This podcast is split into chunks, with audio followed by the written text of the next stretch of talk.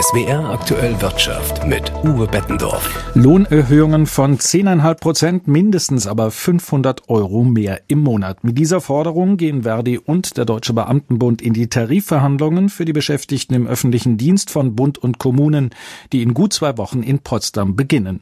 Man muss kein Profit sein, um schwierige Verhandlungen vorauszusagen, zumal der Deutsche Beamtenbund keinen Hehl daraus macht, wie ernst es ihm mit seinen Forderungen ist. Wer einen leistungsfähigen Staat wolle, der müsse die Beschäftigten auch angemessen bezahlen, sonst werde die Personallücke immer größer. Von der heutigen Jahrestagung in Köln berichtet Jochen Hilgers. Der Staat ist nicht mehr stark, sagt der DBB-Bundesvorsitzende Ulrich Silberbach und spricht die Übergriffe auf Polizeibeamte und Feuerwehrleute in der Silvesternacht an. Es habe sich gezeigt, dass man Menschen in diesem Land nicht mehr schützen könne. Silberbach rechnet vor, dass 360.000 Stellen im öffentlichen Dienst unbesetzt seien. In den nächsten zehn Jahren würden dazu auch noch 1,3 Millionen Menschen altersbedingt aus dem Dienst ausscheiden.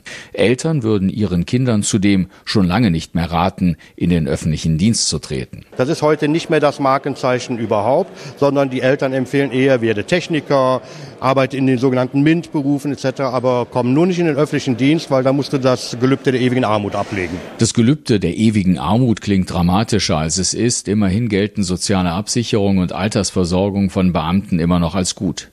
Was tun, fragt sich Bundesinnenministerin Nancy Faeser. Sie wirkt zugewandt und problembewusst bei der Jahrestagung. Sie ist sich aber auch darüber bewusst, dass sie als größte Arbeitgeberin auch allergrößte Probleme hat, gutes Personal zu finden. Wir haben deshalb auch in der Bundesverwaltung beispielsweise schon so eine Art Instrumentenkoffer, was man machen kann mit Zulagen, um Menschen zu gewinnen, um ihnen auch mehr Gehalt bieten zu können, mit der freien Wirtschaft da ein Stück weit auch mitzuhalten. Und ich denke, flexible Arbeitszeiten, sicherer Job, das sind alles Aspekte, die für den öffentlichen Dienst sprechen. Flexible Arbeitszeiten und Jobsicherheit sprechen für den öffentlichen Dienst. Über die von Faeser angesprochenen finanziellen Zulagen aber ist leicht reden. NRW-Ministerpräsident Hendrik Wüst verweist nämlich auf den kaum vorhandenen finanziellen Spielraum. Die kommende Tarifrunde wird vieles wieder unter einen Hut bringen müssen. Die Tatsache, dass die Haushalte sehr, sehr angespannt sind nach den letzten Jahren, aber eben auch müssen wir der Tatsache Rechnung tragen, dass wir im Wettbewerb sind mit vielen, vielen anderen, die auch gute Gelder zahlen. Viel Einigkeit war zu hören auf der Jahrestagung des DBB. Die Umsetzung wird die Verantwortlichen aber noch gewaltig Zeit und Nerven kosten.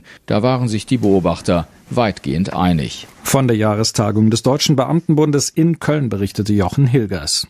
Noch kann sich die deutsche Industrie auf ihre vollen Auftragsbücher stützen. Zwar sind die Neubestellungen zuletzt zurückgegangen, weil aber viele Aufträge wegen der Materialengpässe liegen geblieben sind, herrscht noch keine Flaute. Das wird aber nicht ewig anhalten und deshalb rechnen viele Firmen in diesem Jahr mit schlechteren Geschäften. Heidi Radwilas berichtet. Düster blicken große Teile der deutschen Industrie in die Zukunft. Laut einer aktuellen Umfrage des arbeitgebernahen Instituts der deutschen Wirtschaft rechnen vier von zehn Unternehmen mit einem Rückgang ihrer Geschäfte. Fast ebenso viele erwarten eine Stagnation. Dabei ist die Produktion im November laut Statistischem Bundesamt mit plus 0,2 Prozent nahezu stabil. Ein Widerspruch? Michael Grömmling vom Institut der deutschen Wirtschaft löst auf. Also es gibt Licht und Schatten in der deutschen Industrie. Wir sahen natürlich in einigen Bereichen wie der Pharmaindustrie durchaus eine gute wirtschaftliche Entwicklung. Das sehen wir in Teilen auch in der Elektroindustrie.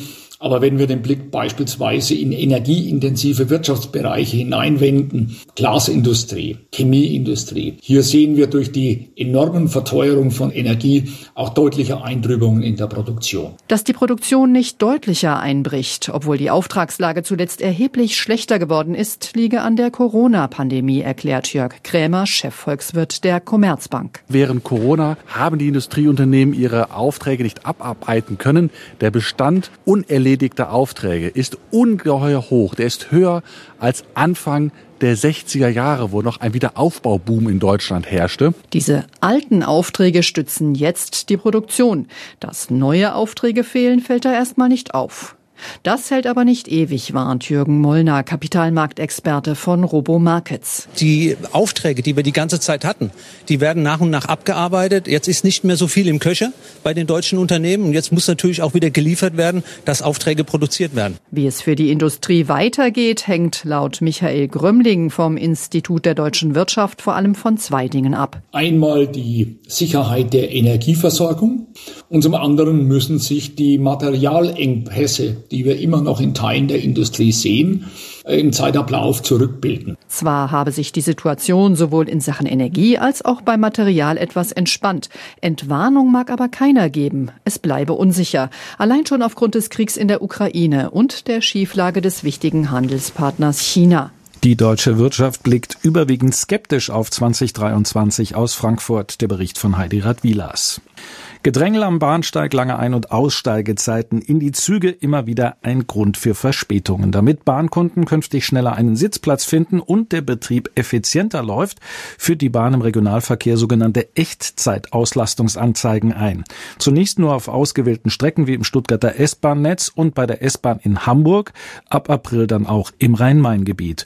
Bahnsprecher Achim Staus, wie wird die Auslastung denn konkret gemessen? Es gibt verschiedene technische Möglichkeiten. In jedem Fall hilft uns die Digitalisierung. Bei der S-Bahn Stuttgart verwenden wir eine Sensorik, die in den Türen eingebaut ist. Sie misst ganz einfach, wie viele Menschen ein- und aussteigen. Und äh, deswegen wissen wir dort genau, wie gut die Wagen besetzt sind. Bei der S-Bahn Hamburg geschieht das Fahrzeug unabhängig. Muss man sich so vorstellen, dass ein Lichtsensor die Züge scannt. Rechts und links vom Gleis geht ein Lichtstrahl durch die fahrenden Züge und auch dort weiß dann äh, die IT, wie viele Menschen im Zug sitzen. Und wie genau zeigen Sie mir das an? Wir wollen es den Fahrgästen möglichst einfach machen und zeigen deswegen auf den Anzeigen am Bahnsteig in einer Ampellogik an, wie stark die Wagen besetzt sind Rot heißt, der Wagen ist ziemlich voll. Grün, es sitzen nur wenige Fahrgäste drin und so die mittlere Besetzung ist dann gelb. Also rot, gelb, grün, eine ganz einfache Farbsymbolik.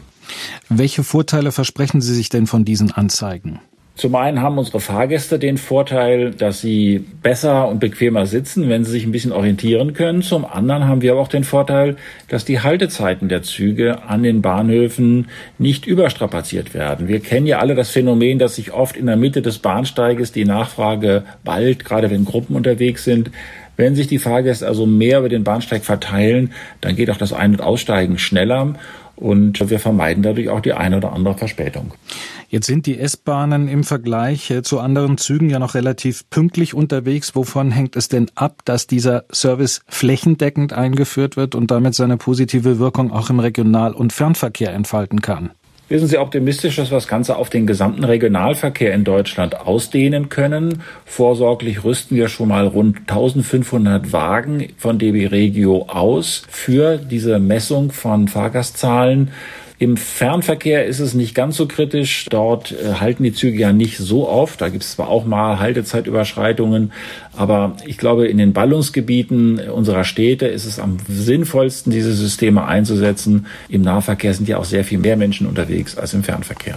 Die Bahn führt Echtzeitauslastungsanzeigen auf ausgewählten Strecken ein, darunter auch im Stuttgarter S-Bahn-Verkehr. Danke an Bahnsprecher Achim Staus.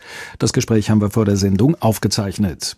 Das Tübinger Biotech Unternehmen CureVac bekommt einen neuen Chef. Alexander Zehnder löst Franz Werner Haas ab, der nach drei Jahren an der Spitze aus dem Amt scheidet. Zehnder ist derzeit noch weltweiter Leiter des Onkologiegeschäfts bei Sanofi und wird seinen Posten im April übernehmen. Er soll den Neustart von CureVac in der Entwicklung von mRNA-Impfstoffen und Medikamenten voranbringen. Und damit zur Börse und dort hat der DAX am Nachmittag kräftig zugelegt, weil sich die Wirtschaftsstimmung in der Eurozone den dritten Monat in Folge aufgehellt hat. Der vom Beratungsunternehmen Centix erhobene Konjunkturindikator ist im Januar etwas stärker als erwartet gestiegen und hat den höchsten Stand seit vergangenem Juni erreicht. Die Anleger hoffen auf eine mild verlaufende Rezession, heißt es von Centix. Unter anderem nach diesen Konjunkturdaten ist es für den deutschen Aktienindex DAX um fast eineinhalb Prozent nach oben gegangen auf 14.793 Punkte. Zu den Gewinnern im DAX gehörte der Pharma- und Agrarchemiekonzern Bayer mit einem Plus von zweieinhalb Prozent. Die kalifornische Investmentgesellschaft Inclusive Capital Partners ist bei Bayer eingestiegen und hat Medienberichten zufolge bereits die Unterstützung von mindestens einem der größten Bayer-Aktionäre, um auf Veränderungen zu drängen. Darauf scheinen einige Anleger zu setzen. Jan Plate, ARD Börsenstudio.